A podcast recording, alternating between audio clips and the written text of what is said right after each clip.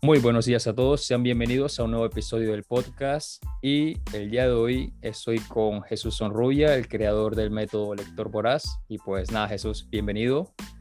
Muy buenas Duan, un placer estar aquí contigo y compartir este ratito. Vale Jesús, muchísimas gracias.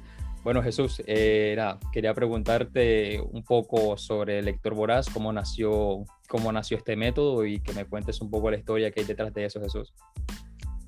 Muy bien, bueno, pues Lector Voraz nace de, del afán de Jesús Onrubia por tratar de ser una mejor versión de sí mismo, ya sea a nivel personal, a nivel profesional. Y todo esto comenzó a través de la lectura. ¿no? Empecé a leer un libro a la semana cuando había pasado un año y medio que estaba sumido, podríamos llamarlo en depresión, aunque nunca fui al médico y habiendo pensado en varias ocasiones en quitarme la vida y en 2015, a través de un amigo que me envió un link, vi un vídeo, me di cuenta que toda, bueno, todos esos problemas que había tenido en el mundo de los negocios y que me habían llevado a la ruina y a endeudarme en un millón de euros, pues tenían gran parte de, de, de, origen en, en, que no estaba preparado, que no tenía el nivel suficiente para gestionar un negocio, pues imagínate 13 cómo llegué a tener a la vez.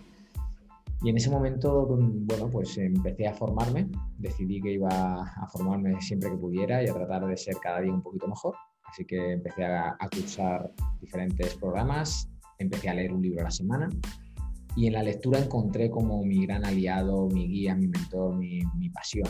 Y, de ahí nace el Voraz. Empecé leyendo un libro a la semana, al cabo de los dos años eh, aprendí unas técnicas para aprender a leerlo en una hora y desde entonces empecé a leer un libro diario. Y esto fue algo que marcó totalmente la diferencia, no solo a nivel de conocimiento, sino a nivel de trascendencia mental.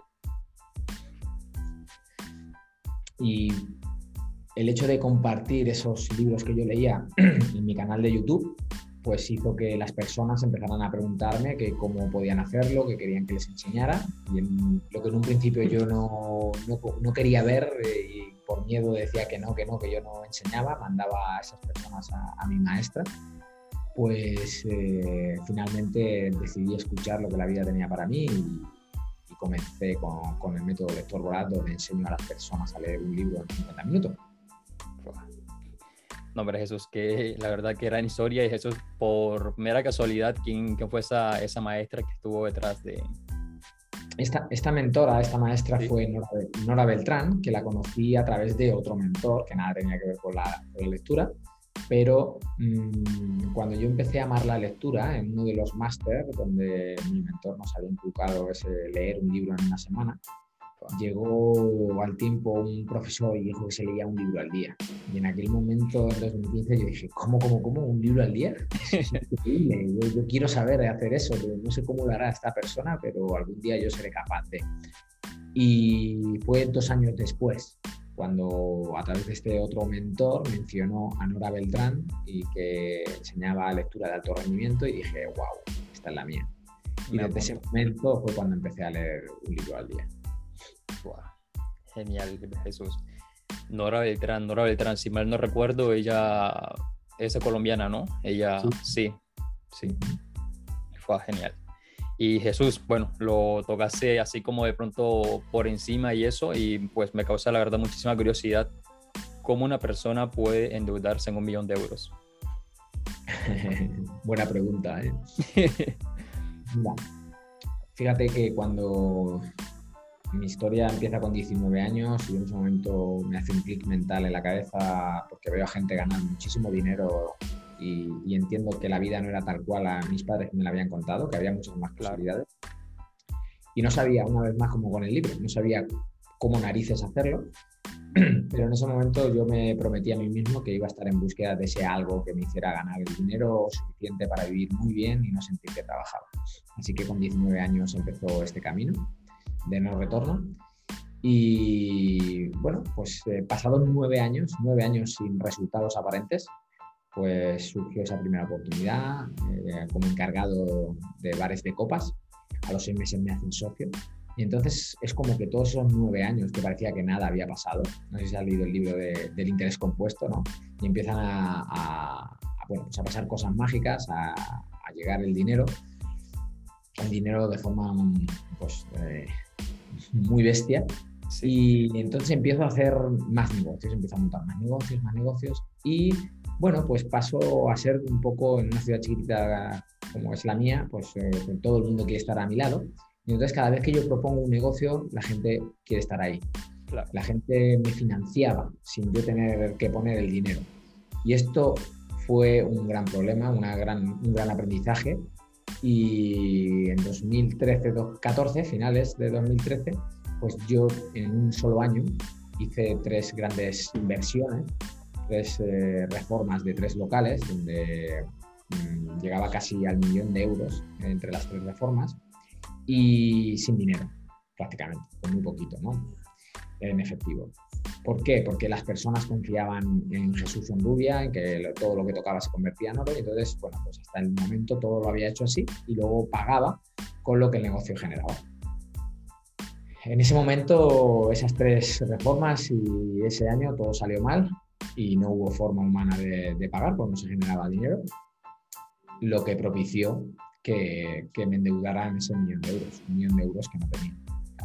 Es así de, simple, parece simple, ¿no? Pero es como que confiaban tanto en, mi persona y en que todo lo que yo tocaba salía bien, que en ese momento pues se aglutinaron tres decisiones, en este caso equivocadas, eh, que salieron mal y que dieron pie a esta deuda. O sea, pero esto te hablo, pues en cuestión de meses, es pasar de, de generar 15, 20 mil euros mensuales de ingresos a no generarlos y estar endeudado en, en ese millón de euros. Entiendo, Jesús. Jesús, y al final, ¿cómo logras salir de esa, de esa deuda, de toda esa de todo ese momento difícil de tu vida? Que, wow, a endeudarse un millón de euros es... Fíjate que pasé ese año y medio, como te decía, totalmente hundido, que ni para adelante ni para detrás y que nada había pasado, simplemente el tiempo. Seguía debiendo el mismo dinero, no quería salir a la calle y tenía que salir porque tenía que tratar de, solucionar el problema, pero estaba como, como dormido, como con los ojos cerrados, como sin saber qué narices hacer, ni dónde estaba, ni dónde meterme. Y a través de ese vídeo de este amigo, pues me, me di cuenta de esto, de que tenía muchísima actitud con C, pero muy, muy, muy poca, prácticamente nada cero, de aptitud con P. Esa preparación, esos conocimientos que hacen falta para gestionar los negocios, para tratar con personas, para delegar, para hacer que estar pendiente de muchísimas cosas que los negocios eh, tienen y que nos creemos que simplemente por darnos de alta como autónomo o invertir cierto dinero ya somos empresarios y nada más que la vida.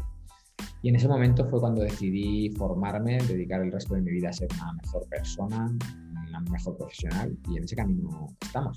A partir de ese momento estamos en 2021, han pasado seis años, he gastado más de 100.000 euros en formaciones, eh, sobre 1.200 libros leídos.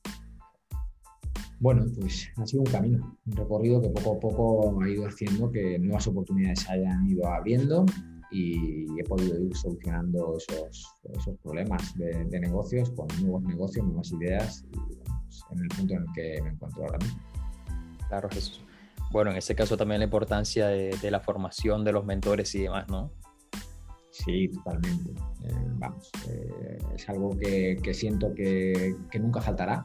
Sí es cierto que cuando ya has hecho muchas, muchas formaciones, al igual que, me va pasando con los libros, pues cada vez te vuelves más y más selectivo. Ya no te vale el libro que caiga en tus manos. Eh, te motiva a quizá otro tipo de lecturas. Eh, bueno, pues, eh, el camino se va recorriendo y, vas teniendo otro tipo de, percepciones y de gustos y de horizontes hacia los que ir. Claro, muy cierto. Bueno, Jesús, en esa parte sí la comparto también muchísimo. Fíjate que al principio empecé estudiando, bueno, cuando empecé con esto también de un libro al día, con tu método de lector voraz, pues empecé muchísimo leyendo muchísimo sobre emprendimiento y demás. Después me fue interesando muchísimo la parte de, relacionarme con otras personas y ahí me he enganchado. ¿eh? Hasta ahora no, no salgo de ahí, es increíble, porque realmente es increíble. Ya no es leer cualquier libro que caiga en mis manos, ahora es simplemente, como lo, como lo dices, demasiado selectivo, seleccionar bien los libros y demás. Y pues nada, Jesús, quiero hacerte también, bueno, porque la verdad es que me causó muchísima curiosidad ver, leer tu historia en el libro de La incomodidad. Y pues nada, Jesús, eso de cuando te empezaste a levantar a las 4 de la mañana, bueno, todo eso hubo una historia detrás, que te ibas levantando a las 5, si mal no recuerdo, después 4 y media, hasta que al final te levantaste a las 4, que prácticamente dijiste que tu cuerpo reaccionaba de una forma increíble al levantarse a esa hora, que literal hasta te sentías súper mal, sentías náuseas y demás. Jesús, ¿cómo, bueno, realmente cómo viviste ahora tú? Quisiera que me contaras tú, con tus palabras, cómo viviste todo ese proceso de irte levantando cada vez más temprano y tenerse, sí, esas mañanas milagrosas, como dice Jalel. el, sí, Pues mira, en 2015, cuando empiezo el primer máster de negocios, porque entendía que tenía que empezar por ahí, por el, desarrollo profesional, sí. Empecé a leerme ese libro semanal y ¿cómo lo hice? Empecé a madrugar a las 6 de la mañana. Nunca en mi vida antes había madrugado tanto, ni tan continuo. Eh, más bien era de acostarme a esas horas porque estaba en el mundo de la noche, de los negocios y demás. Y empecé a levantarme a las 6 de la mañana. y estuve como un año y medio. Y le cogí el gusto, sentía que cada vez que salía a la calle, cada día salía con muchísima más energía, mucho más poco, y empecé que, a ver qué pasaba. Estaban empezando a pasar cosas mágicas en mi vida que, que llevaba un año y medio totalmente hundido. ¿no? Así que lo mantuve durante un año y medio. Y al año y medio cuando empecé a conectar con esa parte de la incomodidad, ese poder de la incomodidad, de ponernos incómodos, como digo en mi libro. Y entonces decidí que las 6 de la mañana se me quedaba como muy cómodo.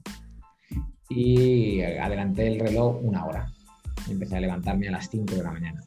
Y estuve como otros dos años, más o menos, no sé exactamente, levantándome a las 5 de la mañana y sentía pues igual, que tenía ya más tiempo para dedicarme a mí.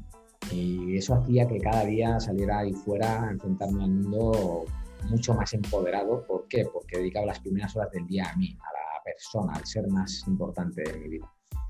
Y un día un amigo me manda por WhatsApp un link de una charla de un señor que hablaba de los beneficios de levantarse a las cuatro y media.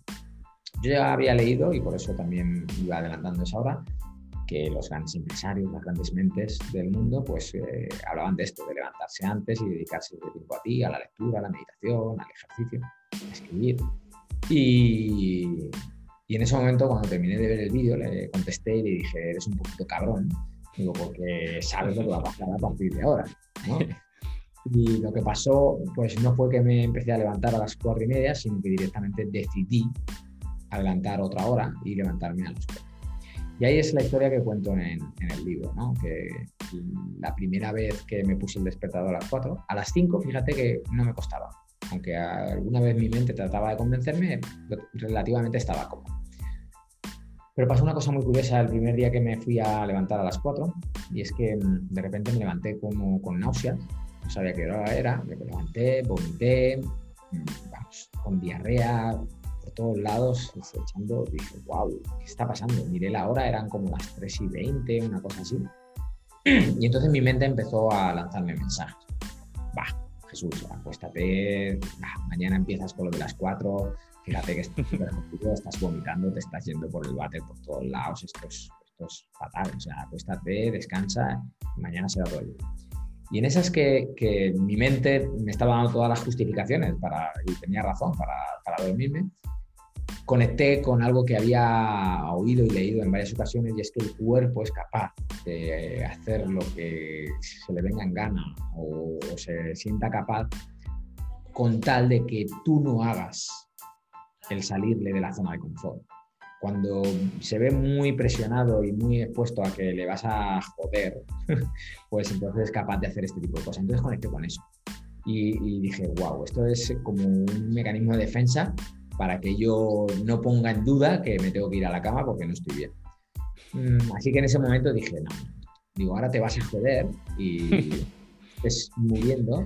Ya no es que te vayas a levantar a las 4 de la mañana, es que desde ya nos vamos a sentar y vamos a empezar con esa lectura. En un momento estaba empezando a, escribir un libro, así que dije, allá. Pues he de decirte que me levanté, me senté y estuve, pues eso, desde las tres y media hasta las 5 que era la hora habitual a la que yo me levantaba, cada 10 minutos, 10, 15 minutos, levantándome al váter a vomitar, a irme por la patilla, o sea, cada 10, 15 minutos. ¿eh? Y curiosamente, a partir de las 5 de la mañana, que era la hora en la que yo estaba acostumbrado a levantarme, se cortó por completo, o sea, desapareció. Lo que me hizo confirmar que esto que yo había oído y leído en algunas ocasiones era totalmente cierto. Nuestra mente pues, es capaz de pues, hacer este tipo de cosas, de generar incluso muchas veces dolencias, enfermedades, para alejarnos de esa zona de incomodidad, para que nos quedemos ahí quietecitos, quietecitas y no salgamos a hacer lo que nosotros en nuestro interior sabemos que tenemos que hacer para que nuestra mente, nuestro cuerpo, nuestro alma se, se expanda. Ah. No, pero Jesús, eso sí, cuando leí el, tu libro del poder de la incomodidad, acá también tengo mi mapa mental y pues sí, cuando hablaste de esa parte de los de, sí, del cerebro y demás, de cómo, cómo hacer todo lo posible realmente para que no salgas de tu zona de confort y demás, fue algo, wow, fue algo increíble. Y créeme que incluso a mí también me sirvió demasiado a la hora cuando me iba a levantar, cuando decidí levantarme temprano. Me estoy levantando actualmente a las 4 y 50. Pero sí, y realmente muchísimos créditos a tu libro porque al entender eso, fue como mi cerebro, mi cuerpo me decía como que siéntate, vamos a sentarnos un momento en la cama. Y es como, a mí no me jodas, esto de sentarme en la cama sabes cómo termina, así que no, directamente al baño y una buena ducha fría, porque sí, entonces, wow, créeme que si no hubiese tenido... Dime. Sí, que siempre digo que con la mente no hay que negociar. Como entres a negociar con la mente te va a llevar al huerto y vas a perder la batalla. Sí, sí, muy cierto. Y créeme que si no hubiese tenido esta información que tú das en el libro, fuese caído, ¿eh? Fuese caído súper fácil porque, porque sí, normalmente siempre me había pasado eso, siempre me pasaba. Y al final siempre el resultado era el mismo, nunca, nunca lograba levantarme más temprano. Y pues, Jesús, hablas, eh, bueno, en el libro sobre, sobre, ese, sobre el instinto. Y fíjate que hay una parte que me da muchísima curiosidad en la parte en la que habla sobre el instinto, de confiar en el instinto, confiar en esa, en esa vocecita interna que pues esa, tú dices pues en el libro que siempre tiene razón y demás. Y me leí el otro libro también que es eh, El experimento rendición, cuando habla también de una vocecita interna, pero en el caso de, de él, olvidé el nombre del autor. Michael Singer. Sí, de Michael. Eh, habla sobre que esa, tiene una vocecita interna que realmente le decía que no, que no le gustaba hacer esto, que no le gustaba hacer lo otro, y pues de ahí fue donde decidió de pronto como no escuchar tanto esa vocecita. Entonces, Jesús, quisiera de pronto que me, que me confirmara, porque la verdad es que tengo como esa batalla interna de si le hago caso a mi instinto o, hacer, o si instinto y la vocecita son cosas totalmente diferentes son diferentes y no, y decirte que en referencia al libro, que hace ya algún tiempo que lo escribí, para mí la, intuición no es que haya que hacerle caso eh, sí o sí. Lo que, a lo que yo quiero llegar es que cuando haces las cosas desde tu intuición, desde ese sentimiento, de en el momento que tomas la decisión que tengas que tomar, desde ese sentir, nada te va a garantizar que vaya a salir las cosas como tú deseas. Quiero decir, o sea, la intuición no, no quiere decir que, que, sea lo que tengas que hacer, que vaya a salir bien, que te garantice que vaya a salir bien. Lo que yo quiero transmitir es que cuando tú actúas desde la intuición y desde el sentimiento del ser en ese momento, si la cosa no sale como te gustaría, tendrás la sensación de que hiciste lo que en ese momento sentías. No ibas en contra de tu corazón. Y esto lo digo mm, a, sabiendas de lo que me ha pasado en mi vida. Cuando a mí me pasó lo que me pasó en los negocios y tomé esas decisiones, de esas tres decisiones, como había pasado años anterior, con otras decisiones que podía haber salido del mundo de los negocios muy bien eh, parado, y me dejé llevar por otras personas, por la razón, aún a sabiendas que, que mi mundo, mi tiempo en el mundo de la noche había terminado, pues el tiempo me terminó dando esa razón, de que sabía que me estaba equivocando y aún así tomé decisiones equivocadas y con ese año en el 2013-14 igual. ¿Cuál es la diferencia? Que en mi experiencia, 2013-2014 yo sabía que me estaba equivocando. En aquel momento yo pude salir de los negocios, cerrar esos tres negocios y tendría que haber puesto en mi bolsillo 15.000 euros. 15.000 euros que tenía. Y me habría quedado con otros negocios que estaban funcionando muy bien. Habría ingresado menos dinero, pero no me habría endeudado en un millón de euros. ¿Vale? Eso es lo que mi corazón me decía. Pero mi cabeza me llevó a quedarme con unas personas que me dieron la oportunidad como encargado y que de alguna manera yo me sentía como un deuda, ¿cómo los iba a dejar solo? ¿no? Es como, venga, va, vamos a seguir. Entonces, aquí es lo que digo, que cuando tú después salen las cosas mal, como en, mi caso, pues tu sentimiento va a ser totalmente distinto. Porque yo dije, joder, si es que sabía, en el fondo de mi ser sabía que me estaba equivocando. Si yo hubiera salido, hubiera puesto esos 15.000 euros, no sé lo que habría pasado. Pero si hubiera salido algo mal, tendría la tranquilidad de que había actuado desde el fondo de mi corazón, que en ese momento había hecho lo que en ese momento sentía que tenía que hacer. No sé si me explico la diferencia. Sí, sí, sí, claro, sí. A eso voy con la intuición, ¿vale? Nada va a garantizar que todo salga bien. Porque la intuición al final no deja de ser un cúmulo de, sensaciones y de experiencias que has vivido que te dan pistas sobre las decisiones que tienes que tomar. Pero eso no va a, a llevarte a que, no, a que salgan las cosas exactamente como siempre. Hombre, sí, te clara? Sí, claro que sí. Muchísimas, muchísimas gracias porque sí tenía esa... De pronto no lo había, no lo había sabido interpretar o simplemente como tú dices, no era el momento para interpretarlo. Fíjate que, que cuando el típico dicho este, cuando aparece el, eh, el maestro, ¿no? ¿Cómo, ¿Cómo, es el dicho? Sí, cuando cuando, cuando el alumno está preparado, el aparece el maestro. Cuando quiere decir que muchas veces puedes escuchar un mismo mensaje mil veces, pero hasta que tú no estás preparado para, para captar ese mensaje, no llegará ese maestro.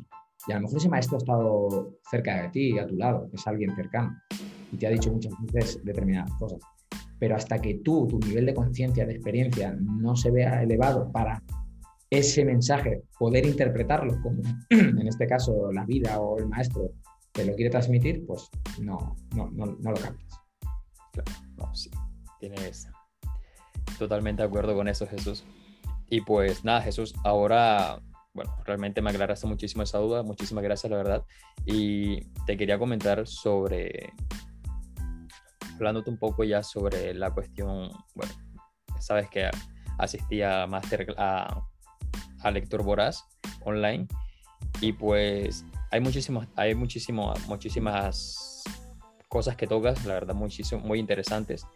Y pues eso te comento que antes solía ser una persona como demasiado que tenía pensamiento, bueno, tenía el pensamiento de que ese tipo de cosas como como meditación, como visualización, agradecimiento, lo veía algo como demasiado espiritual. Y siempre pensaba que espíritu y, ciencia no iban como muy de la mano.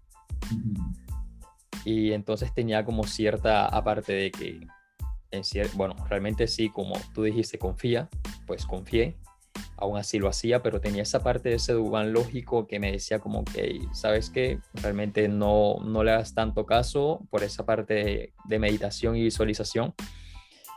Y tenía como cierta restricción en esa parte. Y pues hasta que cayó en mis manos unos libros de Joe Dispensa, Deja de ser tú y, y Sobrenatural, que realmente te habla de esa parte más científica la parte científica y que hay detrás de la meditación, de la visualización, del agradecimiento y demás, nos habla muchísimo sí, sobre la metafísica, sobre la física cuántica y demás. Jesús, ahora me causa muchísima curiosidad por lo menos saber tú cómo, no sé si Jesús de pronto sea una persona de pronto un poco más, muchísimo más espiritual, menos científica o también igual súper científico también y cómo llegaste de pronto a, todo, a esa conclusión de, de querer unir esa parte de meditación, visualización y demás, también con Lector Voraz y con el Jesús que tenemos hoy en día. Pues fíjate que en 1999, cuando yo mm, descubro el desarrollo personal y empiezo a leer, bueno, empiezo a leer, eh, leí un libro dos al año, ¿vale? Eso para mí era leer porque nunca antes ni siquiera había estudiado ni había tocado un libro.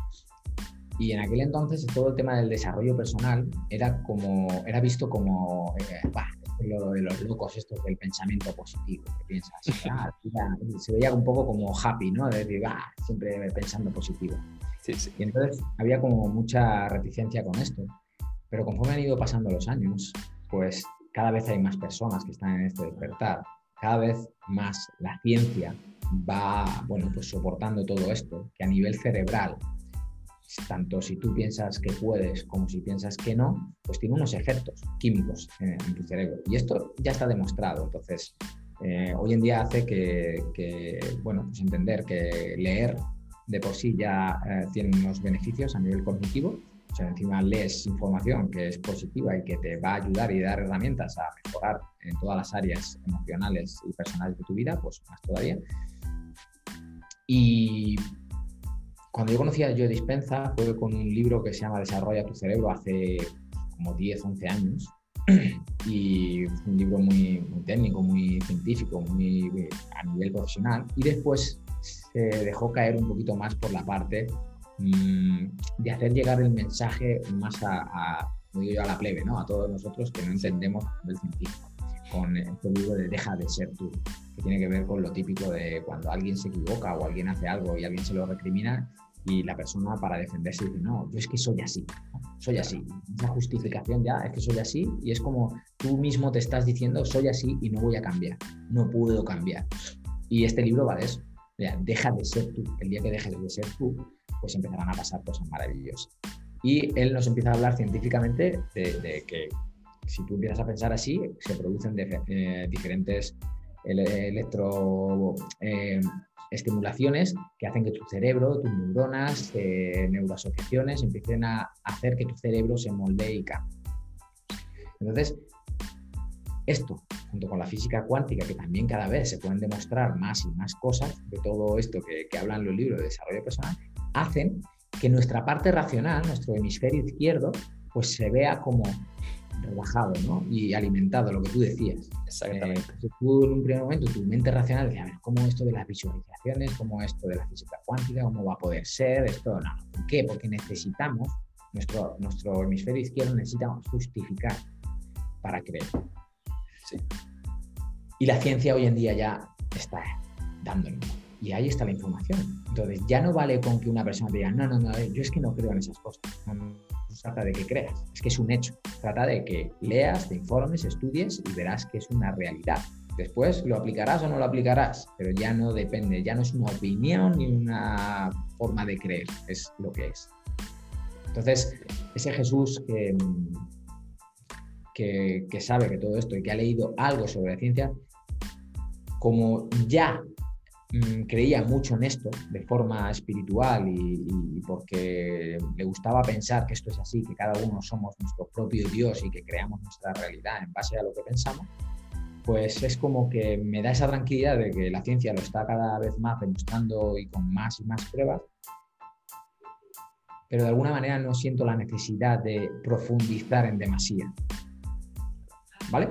Le he leído, leo de vez en cuando cosas que caen en mis manos y que mm, la ciencia lo, dice. Pero para mí personalmente, para que Jesús Sonrubia crea en todo esto, prefiere seguir en, ese, en esa línea más, llamémosla romántica, de, no necesito esa parte racional, esa ciencia, que sé que está ahí, ¿vale? Pero es más, quiero sentirlo y quiero experimentarlo por mí mismo y ver hasta dónde soy capaz, eh, con esa fe ciega, eh, qué pasa. Hombre, Jesús, realmente genial, genial escuchar eso. Y Jesús, cuando hablaste sobre que estabas en ese momento pues, de depresión y demás, sobre cuando debías el millón de, euros y demás, ¿cómo sientes de pronto la, cómo decirlo? Me dices que, bueno, dijiste que tenías un amigo que te estaba enviando vídeos y demás, como prácticamente como para decirte, hey, sal de esa depresión, mira, la vida es, también hay este estos días pues soleados, estos días bonitos. Y pues eso es cómo sientes de pronto la influencia de esas personas que, que te rodean, de esos lazos emocionales que... Fíjate, en este caso esta persona, yo digo que es mi ángel de la guarda, una persona, amigo que mm, desde los 12, 13 años, que nos conocimos en el fútbol. Y, y, es lo que te decía, cuando el maestro está preparado, cuando el alumno está preparado aparece el maestro. Alguien que nos conocíamos desde pequeño, en un viaje de verano, él, otro amigo y yo, que los tres uña y carne, ¿de acuerdo? Más allá del fútbol, Y en un viaje en, Málaga de verano, con 22 años, 23 años, ya llevábamos como 10 años conociéndolo. 10 años donde de lo único que hablábamos era de fútbol, tetas, eh, PlayStation y poco más. Y, estábamos un día, como te decía, de verano en Málaga, los tres, y después de comer, el otro amigo se subió a la habitación a descansar, a echar la siesta. Y nos quedamos los dos en la piscina. Y en aquel momento surgió la magia. En aquel momento apareció esa primera conversación que lo cambió todo entre nosotros. Una conversación donde conectamos mucho más allá de a nivel físico y mental, sino eh, espiritual. Y desde aquel momento conectábamos cada X tiempo y quedábamos simplemente para hablar de todos estos temas. Y con el resto de amigos no hablábamos. Cuando estábamos con el resto de amigos estábamos en el rol de, ese amigo, ¿no? en esa máscara sí, claro. Y, pero nosotros teníamos nuestros momentos. Y con el paso del tiempo, esta persona se convirtió en mi maestro y que estaba ahí al lado, que no es alguien que digas conocido o nada, simplemente son esas personas que tienen esa palabra en ese momento, que tienen ese vídeo que te mandan, que lo cambia todo, que tienen esa canción que te mandan y hacen que todo cambie, con, esa canción de como si fuera a morir mañana. Fue el que me la envió unos días antes de mi primer lector voraz esencial y que se ha convertido junto con Opus en buque insignia de, de lector voraz tú lo conoces. Y, y así, o sea, a lo largo de, la vida y de diferentes momentos ha tenido eso que, ha hecho que lo cambie todo. Y, estos ángeles de la guarda, estos maestros, los tenemos en nuestro entorno. Están ahí. Simplemente tenemos que, bueno, no hay que hacer nada por buscarlos, simplemente que si nosotros estamos predispuestos a elevar nuestro nivel de conciencia, a estar atentos a las señales que la vida nos da, los tenemos ahí estemos ahí. Y muchas veces no se trata de que ellos estén queriendo darnos ninguna lección ni enseñarnos nada, simplemente pasa. Claro, simplemente se da. Nombre Jesús.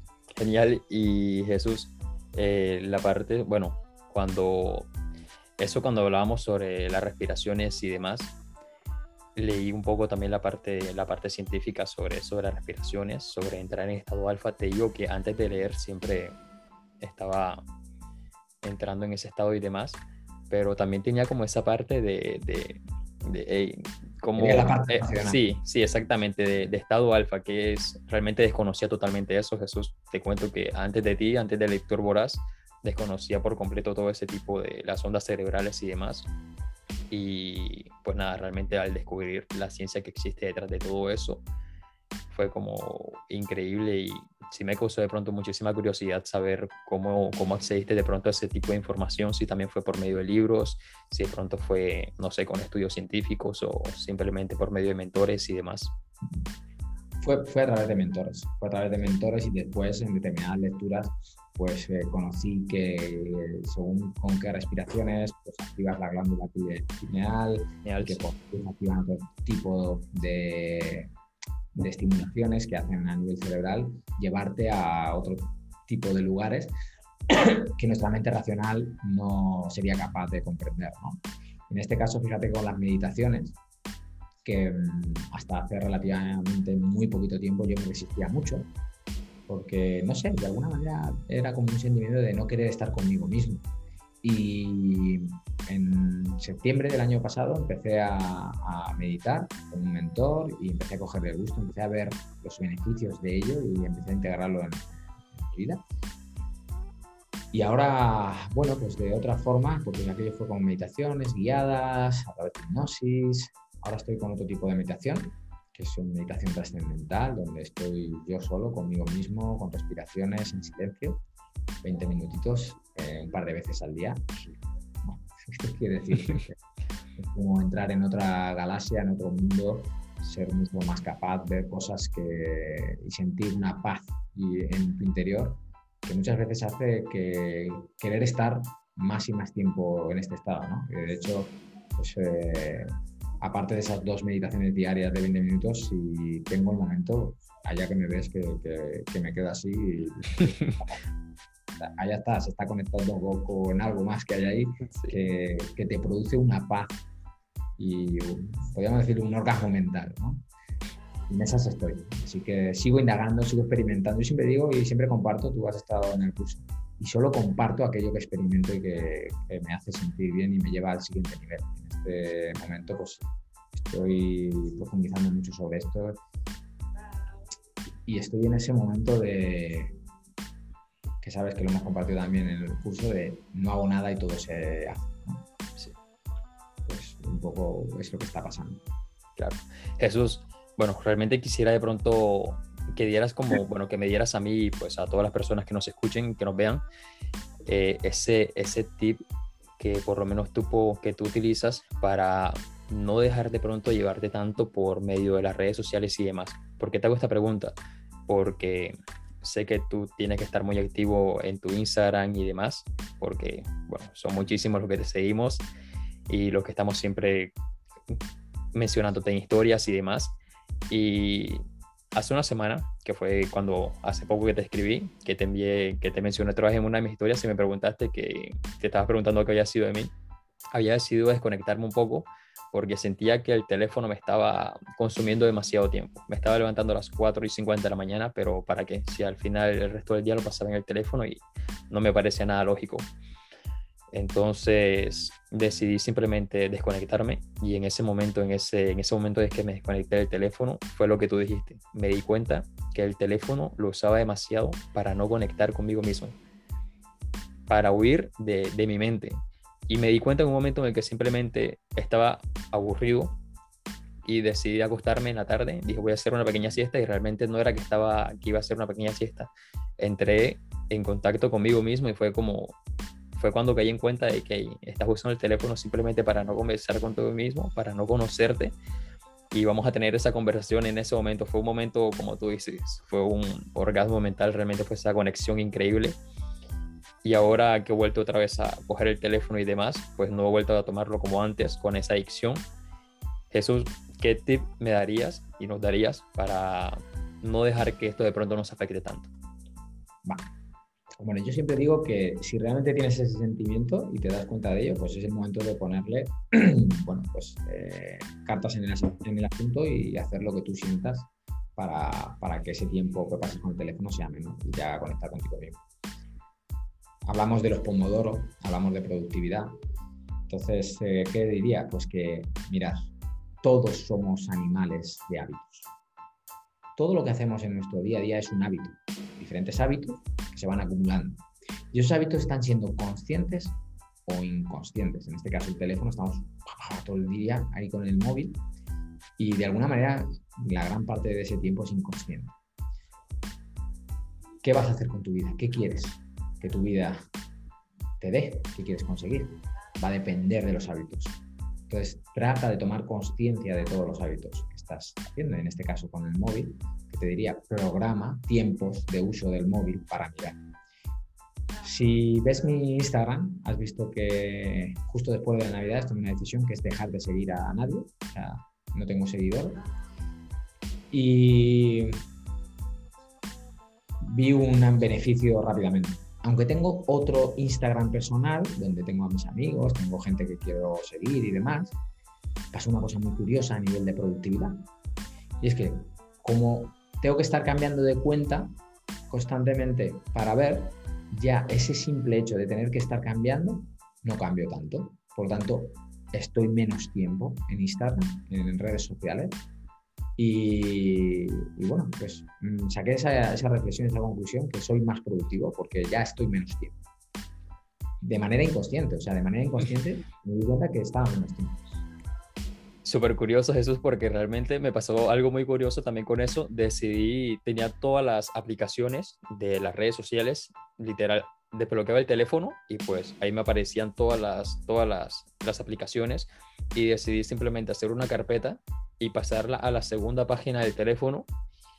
Y como tengo que estar desbloqueando el teléfono, pasando una página, entrando a la carpeta, decidir qué red social es la que voy a usar, realmente inconscientemente también me pasó lo mismo, que es eso, el cerebro al, ser tan holgazán. Ahí vamos, vamos a eso que hablábamos antes, ¿no? De, la comodidad del cerebro. En este caso, lo utilizaríamos en nuestro favor. ¿Para qué? Para no caer en otro tipo de hábitos que, no nos llevan a ser productivos. O sea, aquí nos interesa utilizar esa nacería como, sí. del cerebro, utilizarla a nuestro favor. Sí. Bueno, Jesús, ya estamos llegando al final. Jesús, me encantaría preguntarte una, bueno, si te voy a hacer unas tres preguntas y una de esas es, Jesús, ¿cuáles son esas tres pepitas de oro que no puedes regalar que has obtenido en la lectura a lo largo de, a lo largo de tu vida? Las que más han impactado a Jesús Sonrobio. Las que más han impactado ha sido a, nivel mental, mente subconsciente, y que tiene que ver con esto de los hábitos y que hacemos eh, muchas de las cosas que hacemos cada día de manera inconsciente y que no las ponemos en duda y que ahí viene el problema. Yo he decidido vivir poniendo en duda todo, todo lo que pasa en mi vida. Cuando lo pongo en duda, tomo conciencia. Y desde esa conciencia saco mis propias conclusiones, desde esa experiencia, si decido vivirlo de otra manera y, de manera consciente, y entonces podré tomar decisiones de cómo actuar de aquí en adelante. Entonces, esa sin duda pues, eh, es la que más me ha marcado y la que me lleva a ese poder de la incomodidad.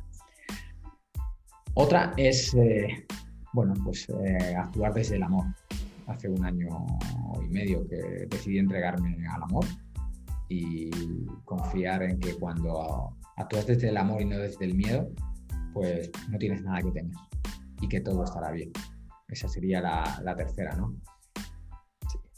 Muchas veces estamos muy pendientes de cuando nos pasan cosas malas o cosas que no esperamos, no se dan los resultados que deseamos, nos ponemos a maldecir, a decir, joder, ¿por qué pasa esto? Es que yo quería que esto se viera de esta manera y de la otra, en vez de darnos cuenta de que si no ha salido como esperábamos es porque es perfecto, tiene que ser así, es porque todavía no has aprendido algo que tienes que aprender para llevarte al siguiente nivel. Y cuando aceptas esto y actúas desde ahí, sientes una paz y una liberación que hace que entiendas que esto es un proceso, que estás en el camino y que te toca pagar el precio. Todos tenemos que pagar el precio, no es un precio monetario, sino un precio para cada cosa de la vida. Si quieres evolucionar y quieres crecer, tienes que pagar el precio. Sí, es justo lo que tocabas también en tu libro, en el poder de la incomodidad, de que no hay, que no, no hay errores, simplemente aprendizajes. Sí. sí. Nombre Jesús. Y Jesús, lo otro sería que nos recomiendes libros pero en este caso te quería preguntar sobre un libro de finanzas, un libro de salud, un libro de crecimiento y un libro de relaciones.